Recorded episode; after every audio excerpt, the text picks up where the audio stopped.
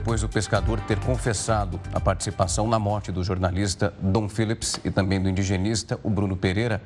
Essa quinta-feira foi marcada por uma forte repercussão internacional desse caso e também pelo avanço das investigações. As partes dos corpos encontrados durante as buscas pelo repórter britânico Don Phillips e o indigenista Bruno Araújo foram para Brasília nesta quinta-feira. Os restos mortais serão levados para a perícia e os resultados devem ficar prontos na próxima semana. A Polícia Federal agora trabalha para descobrir o que motivou o ato e quais foram as causas da morte. Até o momento, duas pessoas foram presas suspeitas de terem cometido o crime são os irmãos Amarildo dos Santos e Ozenei da Costa. Durante a coletiva de imprensa realizada na noite de quarta-feira, a Polícia Federal afirmou que as investigações continuam e que as novas prisões devem acontecer a qualquer momento.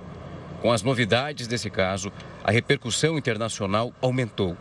Pelas redes sociais, a encarregada de negócios da Embaixada do Reino Unido no Brasil, Melanie Hopkins, divulgou uma nota lamentando as atualizações sobre a operação de busca e reafirmando que permanece atenta aos desdobramentos da investigação. Diferentes veículos pelo mundo também noticiaram esse caso, como The New York Times, Washington Post dos Estados Unidos, Al Jazeera do Catar e o The Guardian do Reino Unido. Esse último era o jornal para qual Don Phillips trabalhava atualmente. Já a ONU emitiu um comunicado lamentando as mortes do jornalista e também do indigenista, pedindo uma investigação imparcial e minuciosa. A organização ainda apelou para que o governo brasileiro aumente a segurança dos ativistas que lutam pela defesa dos direitos humanos, de povos indígenas e do meio ambiente. E numa nota divulgada para a imprensa agora há pouco, a Polícia Federal informou que essas amostras que foram coletadas no barco do suspeito, isso foi obtido através de um perfil genético completo de indivíduo do sexo masculino. A possibilidade, então, desse vestígio ser proveniente de Dom Phillips foi excluída. A comparação também com o DNA do Bruno foi inconclusiva e, por isso, novos exames precisam ser realizados. E como você acompanhou na reportagem, os corpos encontrados pela Polícia Federal vão passar por perícia. Quem traz mais detalhes direto de Brasília é a repórter Renata Varandas. Boa noite, Renata. Oi, Giovana, boa noite para você, boa noite para o Rafael, boa noite a todos. É isso mesmo. Os corpos chegaram aqui em Brasília, era 6h38 da noite e foram direto para a superintendência da Polícia Federal.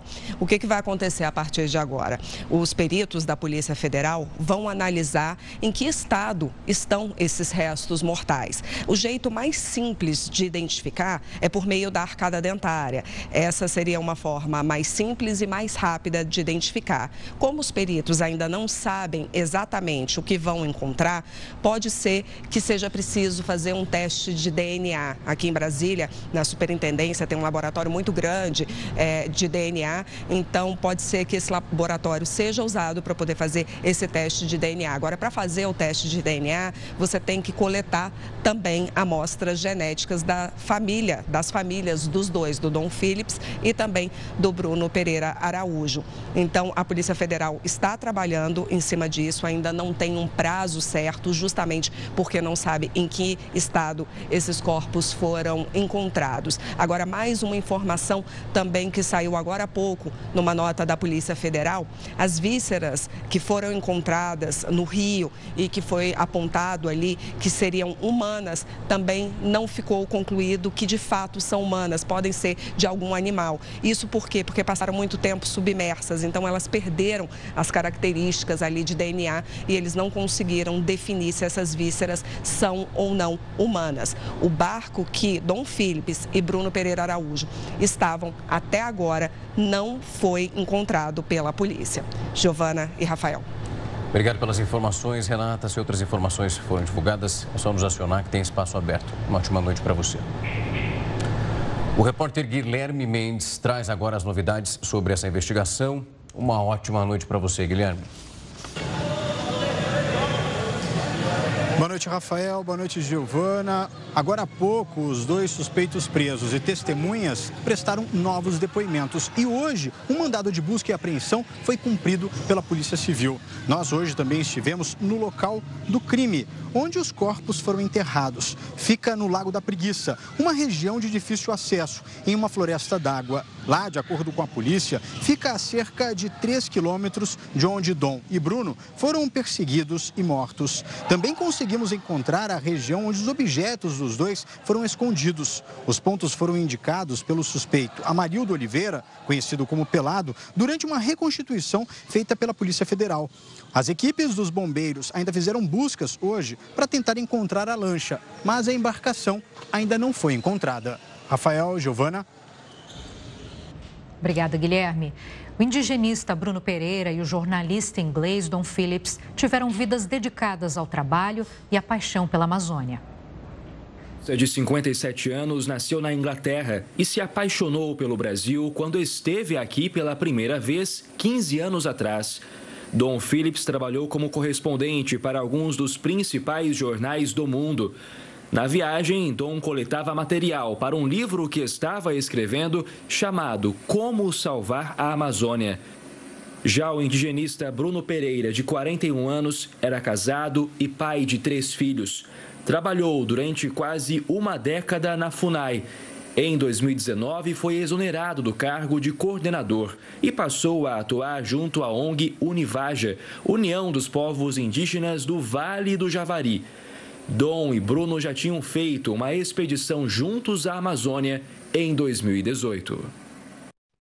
Muda um pouco de assunto. O STJ proibiu uma cidade do Amazonas de gastar 700 mil reais com shows. Assunto para o Heródoto Barbeiro, que fala agora com a gente. Então, Heródoto, boa noite.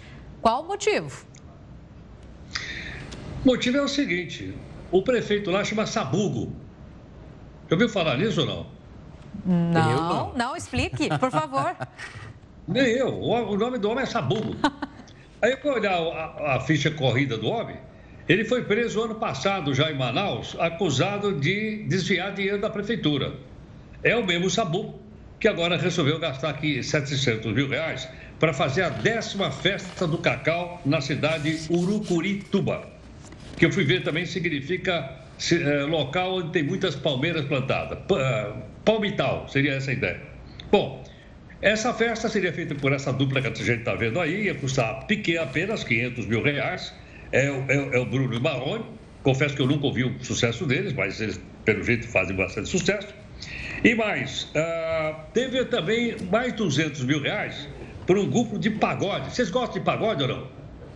Eu estou no meio termo. Ah, eu, eu, eu ouço. Se tiver um ambiente legal ali, acho que vale, né? É. Pois é. Agora, um pagode pago com dinheiro público deve ser mais gostoso. 200 mil reais para um pagode. Total da despesa, 700 mil reais. Nossa. Bom, agora a pergunta que não quer calar é o seguinte. Da onde a prefeitura, que tem um prefeito chamado Sabugo, vai tirar essa grana? 97% da arrecadação do município não é dinheiro do município o município não tem dinheiro. A população, em média, ganha meio salário mínimo. Tem lá 22 mil pessoas no município e o salário médio é meio salário mínimo. Portanto, seria mais ou menos 600 reais. Então, esse cara né, pega as verbas que vêm do governo estadual, do governo federal, daquele chamado Fundo dos Municípios, e gasta numa festa de 700 mil reais. Agora, interessante é o seguinte: segundo a decisão da Justiça, que eu também tive dando uma olhadinha, falta tudo lá. Diz que nem a rua principal da cidade está consertada, tem um buraco lá que está não sei quantos meses parado, porque a prefeitura não tem dinheiro. Agora, no entanto, ela tem dinheiro para fazer uma festa de 700 mil reais. Outra coisa interessante, só 23% da população da cidadezinha tem coleta de esgoto. Só 23%. As demais casas não têm. Consequentemente, você tem uma quantidade enorme de doenças, principalmente provocada pelo esgoto que é jogado na rua. Pois é, esse é o retrato da pequena cidade de Urucurituba, que eu fiquei conhecendo agora, nem sabia que ela existia, mas graças a uma decisão da justiça, o show está suspenso. Agora, o que é interessante é o seguinte: a cara de pau dos organizadores do tema. Quando eles viram é, que a justiça tomou uma decisão e todo mundo está divulgando, A prefeitura, calma, calma, que esse dinheiro é bancado pela iniciativa privada. Não é verdade. Foi feito um levantamento e os, os contratos com essas duplas, com essa pessoal do pagode, foi realizado já há alguns meses, com dinheiro da prefeitura. Portanto, acho que é bom a gente saber disso, porque a maior parte das prefeituras vivem pedindo dinheiro, fazem aquela marcha dos prefeitos para Brasília, dizendo que tem um tostão no cofre, mas tem 700 mil reais para gastar numa cidade e, como eu disse, uh, vive de meio salário mínimo e só tem 23% da população com, com, com esgoto. Portanto, daí eu acho que a gente tomar um pouco de conhecimento de outros aspectos da, da Amazônia, né, que não, não são tão dolorosos como aqueles primeiros que vocês explicaram. Mas eu acho que elas mexem muito é? com a nossa cidadania, mexem muito com a gente saber, pô, falta dinheiro para tudo, falta dinheiro para educação, falta para arrumar a rua da cidade e, no entanto, tem dinheiro para fazer festa. Essa não vai acontecer por decisão da Justiça. Então, o STJ realmente valeu a decisão do STJ. Inclusive, é uma boa né, ter essa discussão para a própria população ficar mais consciente com relação a esse caixa, né? E a cidade que não está nada ótima para ter esse tipo de show e não investir na própria cidade, no saneamento, no, uh, no asfalto. E talvez servir de exemplo para outras cidades também. Isso. É, que a gente já, inclusive, disse aqui várias, várias outras, outras cidades que também ganham, gastam fábulas sem ter o dinheiro para o princípio básico, que é o bem-estar da sua população. É um nivelamento de prioridade que não cabe métrica nenhuma, completamente desigual e extremamente injusto. Heródoto, até daqui a pouco. Até, Heródoto. Até. O Brasil confirmou hoje o sexto caso de varíola dos macacos. O último paciente diagnosticado com essa doença no país tem 28 anos e tem um histórico de viagens para a Europa. Ele permanece em isolamento domiciliar, o quadro é considerado estável. Há outros 13 casos suspeitos também sendo investigados. No mundo, já são mais de 2 mil infectados. A Inglaterra lidera essa lista com 504 diagnósticos. Em seguida, vem Espanha e Portugal, com 241. A doença já foi registrada em todos os continentes, exceto na Antártida. Líderes europeus resolveram fazer uma visita inédita à Ucrânia. O encontro reforça o apoio das potências ocidentais ao país. Os líderes do Ocidente foram recebidos com sirenes de ataque aéreo na capital ucraniana. A medida foi tomada porque a Rússia continua a atacar alvos em todo o país. Além do presidente francês Emmanuel Macron, o chanceler da Alemanha Olaf Scholz, o primeiro-ministro da Itália Mário Draghi e o presidente da Romênia Klaus Iohannis se reuniram em Kiev. As autoridades também visitaram Irpin, uma cidade a poucos quilômetros da capital que foi palco de combates violentos. A visita inédita ocorre em um momento delicado, com a Ucrânia deixando claro que há lentidão na entrega de armas novas pelo Ocidente. A maior parte dos equipamentos que estão sendo fornecidos à Ucrânia, e esta é a reclamação do Zelensky, são equipamentos da era soviética, cuja, cujas balas, cuja munição já não é fabricada há muito tempo. Então é por essa razão que o Zelensky tem sempre pedido armamentos novos e aparentemente agora se acredita que isso vai acontecer. Mas veja só, já se passaram quase quatro meses de guerra para que houvesse uma mudança de postura na própria Europa, que é uma das que tem falado tanto dessa situação. Esses países também estão se movimentando porque há uma consolação russa e as potências ocidentais se preocupam com isso. Segundo o presidente francês, a viagem foi feita para transmitir uma mensagem de unidade europeia aos ucranianos. Ce soutien, vous l'avez, monsieur le président, vous le savez. O apoio você tem, senhor presidente. Você sabe disso. Pode contar conosco. A Ucrânia pode realmente contar conosco. A Europa, desde o primeiro dia desta guerra, escolheu claramente o seu lado: o de uma Ucrânia livre e soberana, a do respeito ao direito internacional, da defesa dos princípios consagrados na Carta das Nações Unidas e que a Rússia tem com premeditação, deliberada, injusta e injustificadamente optou por violar.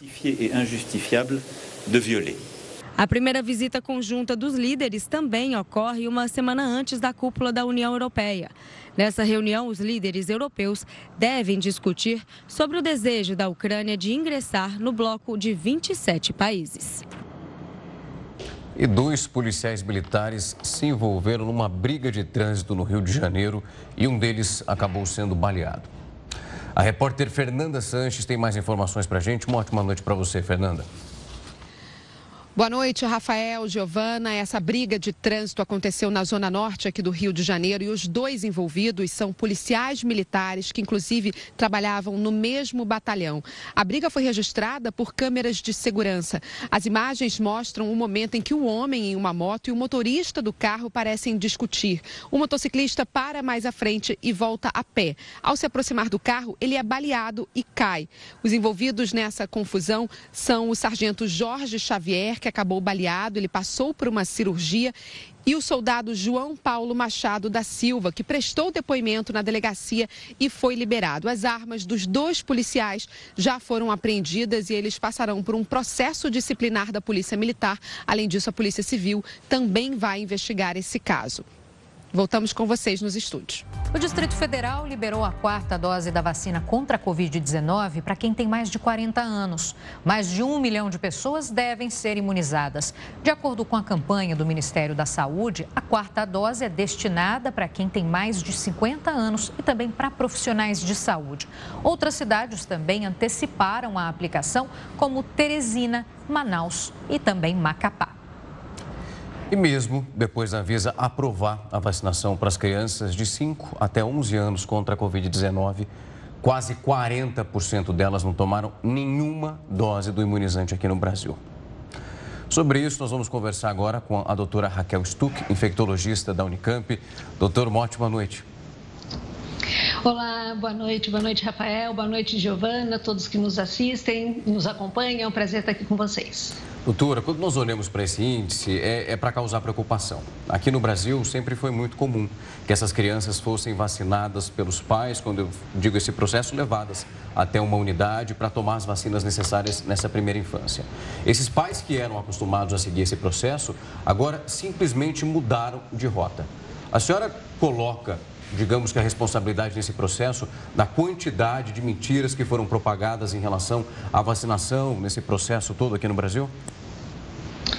É, infelizmente, é, o Rafael, eu acho que a maior responsabilidade realmente né, a gente atribui às notícias falsas né, que foram divulgadas tanto né, até às vezes por profissionais da saúde, ah, quanto por até gestores né, públicos, né, estaduais, federais, que trouxeram muita insegurança para os pais e também trouxeram uma desconfiança da real necessidade de vacinar essas crianças. E, infelizmente, o que, que nós uh, vimos com essa baixa adesão à vacinação das crianças? Uh, um número imenso de crianças né, com quadros respiratórios diversos, mas também Covid, né, aguardando leitos de internação, as enfermarias pediátricas lotadas, as UTIs lotadas também.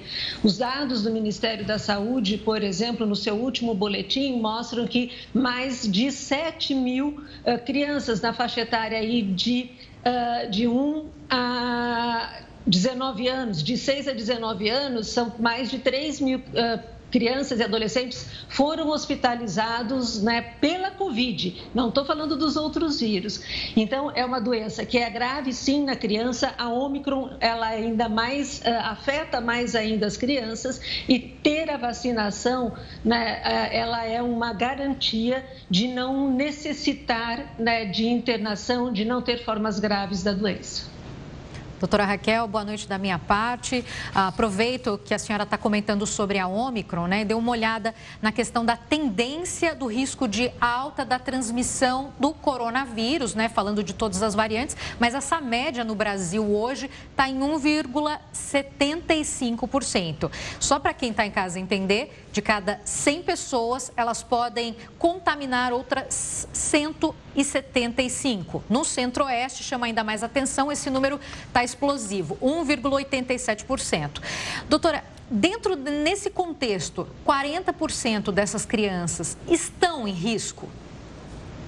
Estão em risco, né? E elas estão em risco que nós sabemos que elas podem ter quadro grave pela Covid, assim como nós temos, né? Os adultos, quero dizer, com quadro respiratório. Criança tem muito quadro abdominal, às vezes pode até simular apendicite e criança pode desenvolver aquele quadro extremamente grave, né? Da, da síndrome inflamatória multissistêmica uh, e que exige internação em unidade de terapia intensiva com uma mortalidade muito alta. Então, esse número de 40% né, de crianças né, que têm à sua disposição né, vacinas, uh, vacinas que já o mundo inteiro vem fazendo. Essa semana, uh, os Estados Unidos aprovou essas vacinas para as crianças de seis meses né, até eh, quatro anos, porque cinco anos já estavam sendo vacinadas também lá. Então, nós temos segurança de falar né, que as vacinas elas praticamente são desprovidas de risco e que o risco de adoecimento é muito mais grave. Nós temos uma dúvida que surge, Giovana, se ainda tem um tempinho, é que as pessoas falam, eu tenho ouvido muito até de adultos, ah, não, mas essas vacinas foram feitas lá para a variante logo do início da pandemia, não serve mais. Isso não é verdade, né? As vacinas, elas continuam sim, né? elas, elas são tão fantásticas que elas continuam protegendo mesmo dessas variantes mais recentes, protegem muito bem as crianças e com segurança. E dos adultos, o que a gente só precisa é aumentar a quantidade de defesa, a quantidade de anticorpos, por isso as doses de reforço.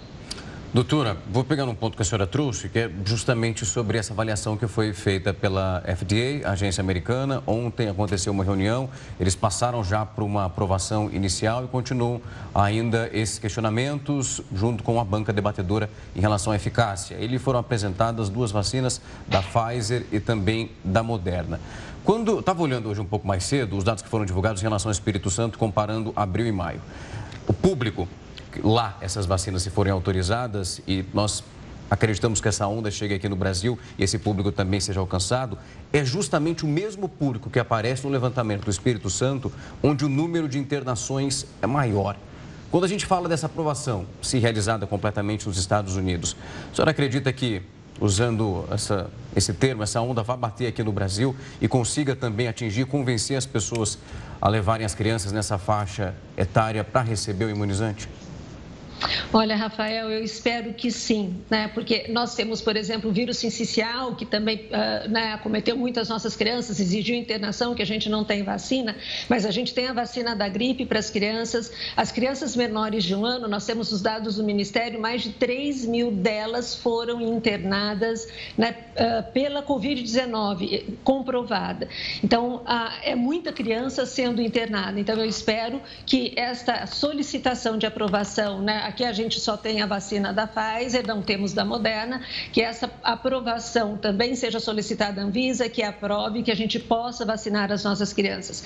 Temos que lembrar que nós não estamos mais numa situação de emergência em saúde pública nacional, os estados podem decretar se for necessário, mas não ter a, emergência pública uh, nacional nos traz dificuldades ou uh, né, não fica tão ágil, por exemplo, você abrir leitos, você contratar pessoal. E para atender a pediatria, né, nós, o número de profissionais é muito mais restrito porque requer uma experiência e uma especialização maior. Então, é importante que a gente poupe as nossas crianças né, de terem quadros graves da Covid. Poupar as nossas crianças significa vaciná-las. Doutora, e é possível que essas crianças hoje, né, já estejam na escola, em creches, enfim, tendo contato com outras crianças, com outras pessoas de outras casas, né? E esse vírus aí circulando. Novas variantes podem surgir por conta disso também?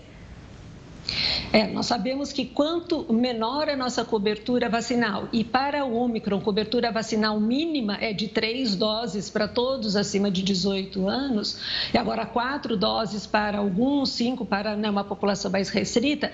Quando a gente não tem uma boa cobertura vacinal dessa forma, a gente deixa o vírus circular mais e novas variantes aparecem. Qual vai ser a característica delas? Né? Nós sabemos que agora nós temos circulando no Brasil a BA4 e BA5, que ainda é mais mais transmissível, por isso esses números que você mostrou, né, 1.7, 1.8 de, de transmissão né, do vírus. Então, novas variantes podem ser ainda mais transmissíveis, podem eventualmente vir a desafiar as vacinas, inclusive, por enquanto as vacinas ainda são suficientes sim e conseguem evitar formas graves da doença, né? Então, a, o ato de vacinar, nós dissemos isso ao longo deste um ano e meio, né, desde que iniciou a vacinação, o ato de vacinar ele tem um objetivo de proteção individual, sim, e hoje uma proteção individual para todos acima de 5 anos, mas também coletiva de diminuir a circulação do vírus. E você tocou no assunto das escolas, infelizmente, várias têm sido as manchetes né, indicando escolas que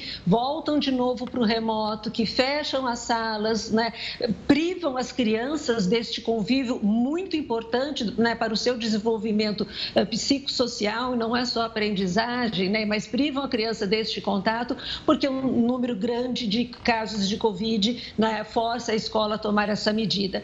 E uh, isso só acontece porque a gente tem uma baixa uh, adesão à vacinação. Então, é importante, sim, né, que assim, né, crianças que nós estamos vendo aqui sendo vacinadas, que mais pais né, uh, aproveitem, né, agora alguém tem feriado, o posto deve abrir amanhã, então, ou durante a semana, né, que separem um tempinho para levar os seus filhos para a vacinação. Doutora, eu quero pegar um outro ponto aqui que vem sendo muito discutido Inclusive pelo CDC, eu vi a doutora Amanda Cohn, uma das responsáveis pelo Centro de Prevenção e Controle de Doenças, dizendo que para que os pais não tivessem receio caso a vacina fosse aprovada para esse grupo dos pequenos até 4 anos de idade e para que eles não se apegassem ao grau de eficácia em relação às doses que seriam aplicadas, pelo menos pelo que eu acompanhei seriam duas doses, mas uma quantidade menor em relação à vacinação dos adultos. Eu queria usar um pouco do conhecimento da senhora. Não é comum, pelo menos nunca foi, que os brasileiros fossem atentos às outras vacinas na sua porcentagem quando eu falo da eficácia. O que, que a senhora consegue ver que aconteceu no meio desse processo a ponto de atrapalhar a vacinação das crianças? Por que começaram a se apegar tanto numa porcentagem que antes nem passava pela cabeça desses pais? É, não passava nem a porcentagem, nem a eficácia, nem da onde a vacina vinha, né? qual era a produção, ah, onde era fabricada a vacina, se tinha uma outra de outro laboratório que pudesse escolher, porque a gente tem isso das outras vacinas também, mais de um laboratório.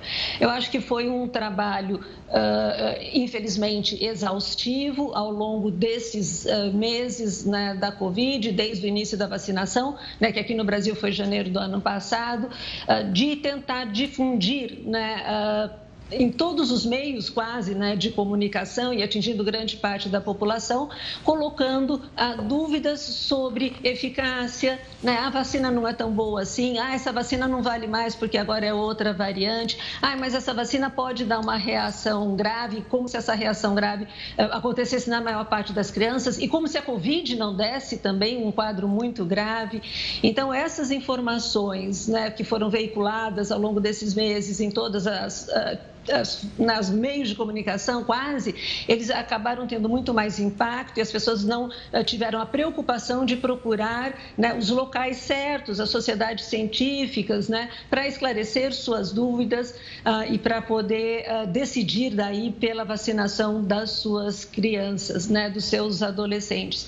E a gente vê né, e, e colocam em risco também, em xeque as outras vacinas de uma maneira geral, porque na verdade as vacinas elas são vítimas dos seus sucesso. Então, a partir do momento que a gente né, chega nesse momento que a gente volta à vida quase que ao normal, né? Comércio aberto, tem show, tem jogo de futebol, tem carnaval duas vezes no ano agora, as pessoas ficam com aquela sensação que tudo se resolveu. Mas, infelizmente, não se resolveu. Nós ainda né, nós temos os pacientes internando e quem interna agora são as pessoas de todas as idades, não vacinadas ou com vacinação incompleta. Ou seja, doutora, dessa conversa que a gente acabou de ter aqui, não tem desculpa para não vacinar as crianças também. Não tem desculpa. A vacina ah, ela é muito ah, tranquila, ela dá uma proteção né, para as formas graves da doença, dá uma proteção para a, a síndrome inflamatória né, multissistêmica, ah, evita que as crianças venham a ter depois a Covid longa, que é muito frequente, que vai e que impacta depois né, o aprendizado, a atenção das crianças, o comportamento, né, a socialização, inclusive. Então, é uma dose só, as crianças devem procurar procurar as unidades básicas, são vacinas seguras e que trazem proteção para as nossas crianças. Obrigada, doutora Raquel Stuck, trazendo esses esclarecimentos para a gente. Até a próxima, doutora. Uma ótima noite. Boa noite, doutora. Até a próxima. Boa noite. O assunto agora é meio ambiente e também sustentabilidade. As empresas são pressionadas cada vez mais para tomarem atitudes e reduzirem a produção de plástico no mundo inteiro. Assunto para o Heródoto Barbeiro, que volta aqui com a gente então. Heródoto, existe uma certa jogada de marketing por parte das empresas para o consumidor? Claro, realmente existe sim. Ah, são duas coisas. Primeiro, porque as indústrias são responsáveis pela, por produzir eh, produtos que têm embalagem de plástico, principalmente garrafas. E nós somos responsáveis porque nós compramos. A gente passa ali no supermercado, compra, bebe e a gente não quer saber o que vai acontecer com uma garrafinha de plástico. Bom, só para ter uma ideia, uma garrafa de plástico leva apenas 450 anos para desaparecer. Vou repetir. Uma garrafa de plástico leva apenas 450 anos para desaparecer. Ou a gente recicla, ou ela vai ficar como a gente está mostrando aí nessas nossas imagens. Curioso é o seguinte: nós produzimos, o mundo produz, um milhão, um milhão de garrafa plástica por minuto. Vou repetir: um milhão de garrafas plásticas por minuto e a gente não consegue reciclar. E eu não estou nem falando do que está aparecendo aí na nossa imagem, da sacolinha. Para ter uma ideia, Sacolinha, a gente produz 5 trilhões de sacolinhas por ano. 5 trilhões de sacolinha por ano, divide por, pela, pelos habitantes da Terra, e a gente vai ter uma ideia quantas sacolinhas de plástico cada um de nós é responsável. Agora, o que, que as empresas estão fazendo? As empresas estão fazendo o seguinte: eh, elas sabem disso e elas estão então tentando eh, eh, coordenar o meio ambiente com uma aparição boa, dar uma boa imagem para elas. Uma empresa de cerveja, por exemplo, brasileira, ela está estabelecendo o seguinte: toda vez que uma pessoa comprar uma garrafa de cerveja de, de, de, de vidro, ela recicla uma de plástico. Uma de cerveja de vidro por uma de plástico. E ela está também fazendo um investimento de 5 para tirar 5 mil toneladas de plástico por ano. Uma empresa só, brasileira. 5 mil toneladas. Isso daria mais ou menos 287 milhões de garrafas plásticas retiradas do meio ambiente. É uma boa? Sem dúvida alguma. Pega bem para a empresa? Sem dúvida alguma. Então parece que nós temos que chegar nesse ponto. Ou seja, de nós, consumidores, escolhermos não só a marca do produto que a gente gosta, porque acha bom, etc, etc, mas a gente saber se essa empresa está ou não comprometida com o meio ambiente. E parece que agora, pelo menos, temos um passo importante dado no Brasil. Outras regiões do mundo estão fazendo a mesma coisa. E quem sabe a gente pode mudar um pouco essa paisagem que a gente está mostrando aí, que é uma coisa simplesmente terrível. É verdade que a produção de plástico no Brasil não é tão intensa como outras regiões do mundo, principalmente na Ásia, principalmente na China. Mas eu acho que já temos plástico suficiente jogado nas nossas praias. Agora, falta a gente então dar uma contribuição e as empresas uh, fazerem, tomarem como exemplo essa empresa brasileira e fazer a mesma coisa. Pelo menos tirar do meio ambiente o plástico que elas produzem. Com isso, a gente já daria um passo importante para tentar, pelo menos, limpar rios e mares, como essa imagem que a gente está mostrando aí, uma imagem submarina e uma quantidade imensa de plástico jogado no oceano. Será que a gente vai conseguir? Vai. Vai depender da gente. Primeiro, como cidadão, e segundo, a gente pressionar as empresas para que elas, então, uh, sejam mais amigas do meio ambiente. E se não forem amigas, a gente não compra o produto. Está na nossa mão de um jeito ou de outro.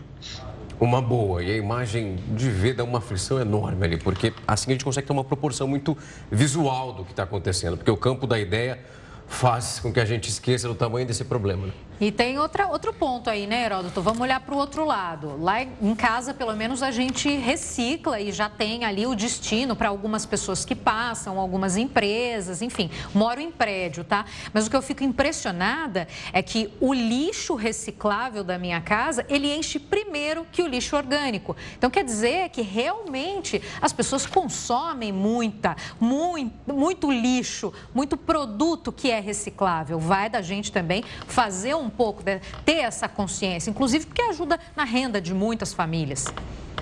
Sem dúvida. Agora, essa daí é boa, porque se você troca uma garrafinha de cerveja por uma, ele tira uma garrafinha de plástico, ah, eu vou dar a maior contribuição da paróquia.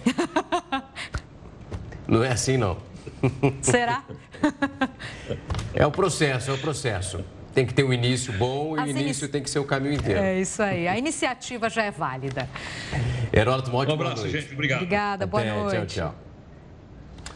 A ocupação dos leitos de Covid é preocupante nos hospitais privados, isso aqui de São Paulo. O levantamento mostrou que essa lotação é superior a 80% em quase metade desses hospitais. Quem tem as informações desse cenário aqui em São Paulo é o repórter Tiago Gardinali. Tiago, uma ótima noite para você.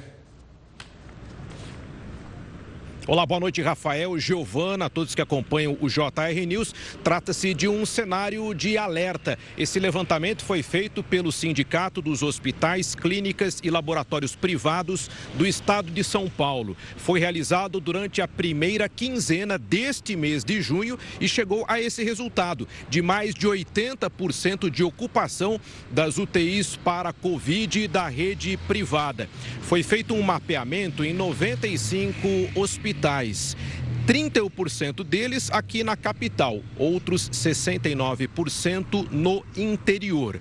E também um levantamento sobre o perfil dos pacientes internados nas UTIs para a Covid. É, em 41% dos hospitais, os leitos são ocupados por pessoas entre 30 e 50 anos. E 45% ocupação predominante na faixa etária de 51 a 80 anos. E também chama a atenção a ocupação nos hospitais privados que têm leitos pediátricos para a Covid. A taxa de ocupação também é alta, entre 60% e 80%. Portanto, um levantamento do Sindicato dos Hospitais, Clínicas e Laboratórios Privados do Estado de São Paulo, fazendo esse monitoramento da alta das internações e a Rede Municipal de Saúde, aqui em São Paulo, anunciou a abertura de novos leitos destinados para as internações de Covid. Rafael e Giovana. Tiago, números muito preocupantes. A gente volta a falar daquilo que a gente comentou no bloco anterior. A vacinação é fundamental para tentar evitar os casos graves da Covid-19. Obrigada, Tiago Gardinali. Boa noite para você e ótimo trabalho. O mundo registrou um novo recorde de refugiados e de pessoas que se deslocaram para outros países. O relatório foi divulgado hoje pela ONU. De acordo com as Nações Unidas, no ano passado, mais de 89 milhões de pessoas foram obrigadas a abandonar o país de origem.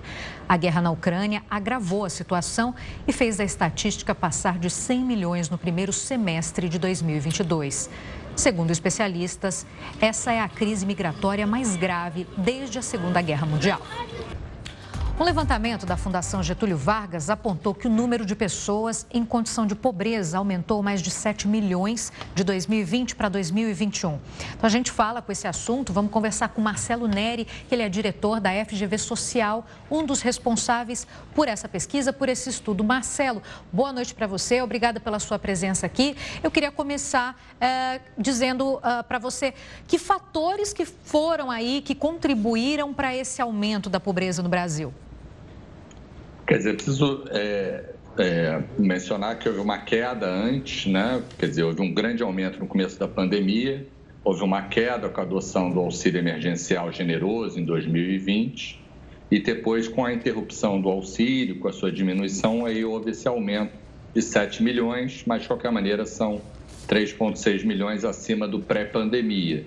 E a principal, as principais causas é, de um lado, isolamento social, a, que afetou a renda do trabalho, e de outro, no sentido oposto, a adoção do auxílio emergencial, que baixou muito a pobreza, ela chegou mensalmente a, a 4% da população, mas com a interrupção do auxílio ela triplicou, ela foi a 13%. Então, eu diria que a pandemia e o auxílio são os principais elementos dessa trajetória. Marcelo, boa noite. Aqui da minha parte, Rafael. Marcelo, eu queria. Você, o que você está descrevendo para nós é exatamente esse período que nós analisamos. Eu estava olhando esse estudo que mostra de fato um movimento de montanha-russa, passando de uma porcentagem de 13,3%, que refletia muito bem esse número. Nós temos então uma queda chegando a 3,9%. Depois o auxílio passa por uma espécie de peneira e alcança um número menor de pessoas. Nesse movimento, e quando a gente olha para o cenário pandêmico, quando nós tentamos olhar esses números, poxa, a pandemia de fato é o fator decisivo, mas também tem um outro ponto que me chamou a atenção, é que uma, um momento dessa pobreza, uma queda nessa renda, já vinha acontecendo antes da pandemia. É verdade, principalmente extrema pobreza, é, ela, ela vinha aumentando no período de grande recessão brasileira, de diminuição do Bolsa Família à época. Então, quando chega a pandemia, vamos dizer, a desigualdade e a pobreza já estavam no nível alto e aí sofre essa, essa forte oscilação, é, essa, é, essa forte oscilação. É, agora, no último número que a gente tem, no final de 2021, é, já com a adoção do Auxílio Brasil, são cerca de 23 milhões de pobres, 10,8% da população, é, quer dizer, na verdade, 10,4% em, em, em novembro, que talvez seja um bom indicador, assim, um bom antecedente da situação atual, que acho que é um pouco preocupante, dada a alta inflação, a manutenção do, desse piso, que é alto do auxílio de 400 reais por pessoa, mas ele está fixo em termos nominais. Então, com a inflação de alimentos, a inflação dos pobres está muito alta, é de se esperar uma tendência preocupante nos próximos meses. Mas é, acima de tudo, uma forte oscilação que leva também a perdas de bem-estar, junto com a desigualdade, junto com a própria estagnação do crescimento.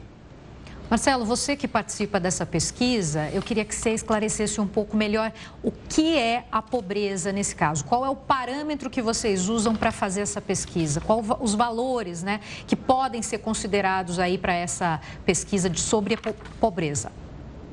Quer dizer, a gente está usando os critérios recém-adotados de entrada para o Auxílio é, Brasil, que é, é 210 reais, a linha mais alta, é, que, que, dá direito, que daria direito, então, num certo sentido. Então, é 210 reais por pessoa, mês.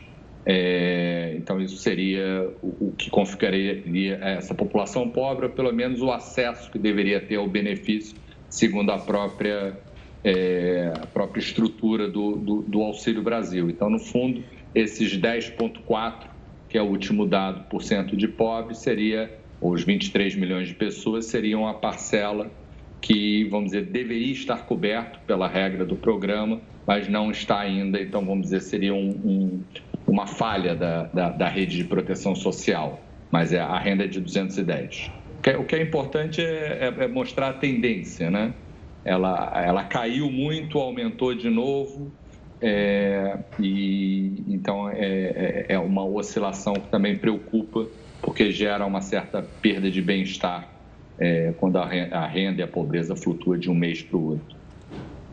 Marcelo, tem um último ponto que eu queria trazer com você. Quando nós começamos a analisar, de acordo com essa perspectiva, nós tínhamos ele, então, antes da pandemia, um cenário que já era ruim. A pandemia veio e deixou um cenário muito ruim.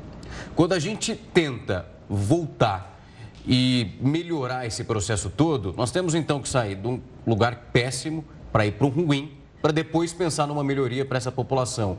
O que, que vai balizar esse processo de volta e de retomada, sendo que estamos vivendo praticamente o inverso? É um caminho longo. É um caminho longo, é, Rafael, mas nós temos, dispomos de instrumentos para isso, a própria cadastro único, a estrutura do Auxílio Brasil. Eu acho que se a gente usar ela com sabedoria, é, eu acho que principalmente você dá mais para quem tem menos recursos, dá mais recursos para famílias maiores, são elementos simples que a gente já é, trabalhava com, com eles antes e precisam ser retomados. Eu acho que, obviamente, é um caminho longo, mas eu acho que os primeiros passos efetivos estão relativamente próximos. Assim, eu acho que não é só uma questão de recurso, é uma questão do desenho de política. Marcelo, foi um prazer recebê-lo aqui. Muito obrigado pela disponibilidade e também por esclarecer esses pontos que são extremamente importantes para sabermos onde estamos pisando nesse momento. Uma ótima noite. Boa noite, Marcelo. Obrigado. Boa noite, Rafael, Giovana, a todos. O presidente da Câmara dos Deputados, Arthur Lira, criticou a Petrobras, isso por um possível aumento do preço dos combustíveis. Numa rede social, Lira classificou a empresa como um país independente que declarou estado de guerra ao Brasil e ao povo brasileiro. O presidente da Câmara ainda anunciou a convocação de uma reunião de líderes já para a próxima segunda-feira e para discutir a política de preços da Petrobras. Hoje a empresa se reuniu num caráter extraordinário para discutir o possível aumento nos preços dos combustíveis. Em nota, então, a Petrobras disse que não pode antecipar decisões sobre a manutenção ou reajuste de preços. Ainda em Brasília, o presidente Jair Bolsonaro anunciou hoje a redução de impostos de importação para videogames. Conforme comunicado pelo presidente nas redes sociais, para importações de partes e acessórios dos consoles e máquinas de videogame, a taxa de IPI vai passar de 16% para 12%. Já videogames com telas incorporadas, a alíquota, que era de 16%, vai ser zerada. Esta é a segunda vez que o governo reduz o tributo em menos de um ano. A medida passa a valer no dia 1 de julho. O ator Kevin Spacey, um dos mais renomados dos Estados Unidos, compareceu nesta quinta-feira a um tribunal em Londres. Ele é acusado de agressão sexual por três homens diferentes entre os anos de 2005 e 2013. As acusações começaram a surgir quando o ator Anthony Rapp disse ter sido molestado por ele quando tinha só 14 anos. Na audiência de hoje, ficou decidido que Spacey vai ficar em liberdade depois de pagar uma fiança. Na saída do tribunal, ele conversou com a imprensa e negou todas as acusações. O juiz considerou positivo o fato de que o ator compareceu voluntariamente à corte. A próxima audiência está marcada para o dia 14 de julho.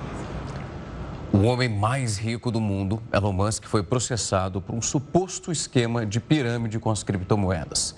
Além de Musk, as empresas dele, Tesla e SpaceX, também foram processadas. Nessa queixa apresentada, o americano Keith Johnson pediu 258 bilhões de dólares de indenização depois de ter perdido muito dinheiro com uma criptomoeda e que foi impulsionada por Elon Musk. O bilionário que tem o costume de fazer propaganda das moedas digitais por meio do Twitter. Os pesquisadores da Universidade de São Paulo estão cultivando amostras do vírus da varíola dos macacos. A ideia é que essas amostras possam ser usadas em testes e pesquisas e também entender como o vírus evolui e avaliar também as mutações e ajudar a desenvolver tratamentos e vacinas. Na última semana, os cientistas da USP fizeram um sequenciamento genético do vírus do primeiro paciente com um diagnóstico confirmado da doença. E uma mulher de cerca de 60 anos ficou com a Covid-19 por sete meses. E nesse período, ela sozinha produziu 22 mutações do coronavírus. Essa idosa que eu estou contando a história dela foi infectada no final de 2020. Durante esse contágio, ela apresentou sintomas relativamente leves da doença. Ao todo, então, mais de 24 amostras virais foram coletadas. Em metade desses materiais, as mutações detectadas eram da variante Omicron, que surgiu no final do ano passado. Esse caso foi acompanhado por pesquisadores da Áustria, onde tudo isso aconteceu.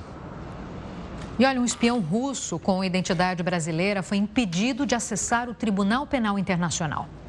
Em abril deste ano, um homem russo tentou entrar no Tribunal Penal Internacional e investigar supostos crimes de guerra que teriam acontecido na Ucrânia. Só que, no entanto, os serviços de inteligência o identificaram como um espião e que faz parte da agência militar GRU. De acordo com o que foi comunicado pela agência de inteligência nesta quinta-feira, o homem de 36 anos teria usado uma identidade brasileira para viajar ao Brasil e à Holanda. Logo após impedir a entrada dele no país, Os agentes o enviaram de volta para o território brasileiro. As autoridades holandesas afirmaram que consideram esse caso uma ameaça à segurança nacional e alertaram os serviços de imigração e naturalização num relatório oficial. O Tribunal Penal Internacional investiga atualmente supostos crimes de guerra cometidos na Ucrânia desde fevereiro, quando começou justamente a invasão russa. A Ucrânia e a Rússia não fazem parte do TPI, mas Kiev aceitou a jurisdição do tribunal para trabalhar com a promotoria na investigação de possíveis crimes de guerra e contra a humanidade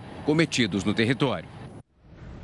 O Jornal da Record News fica por aqui. Obrigada pela sua companhia. Uma ótima noite para você. Logo na sequência vem o News das 10 com a Renata Caetano. Até!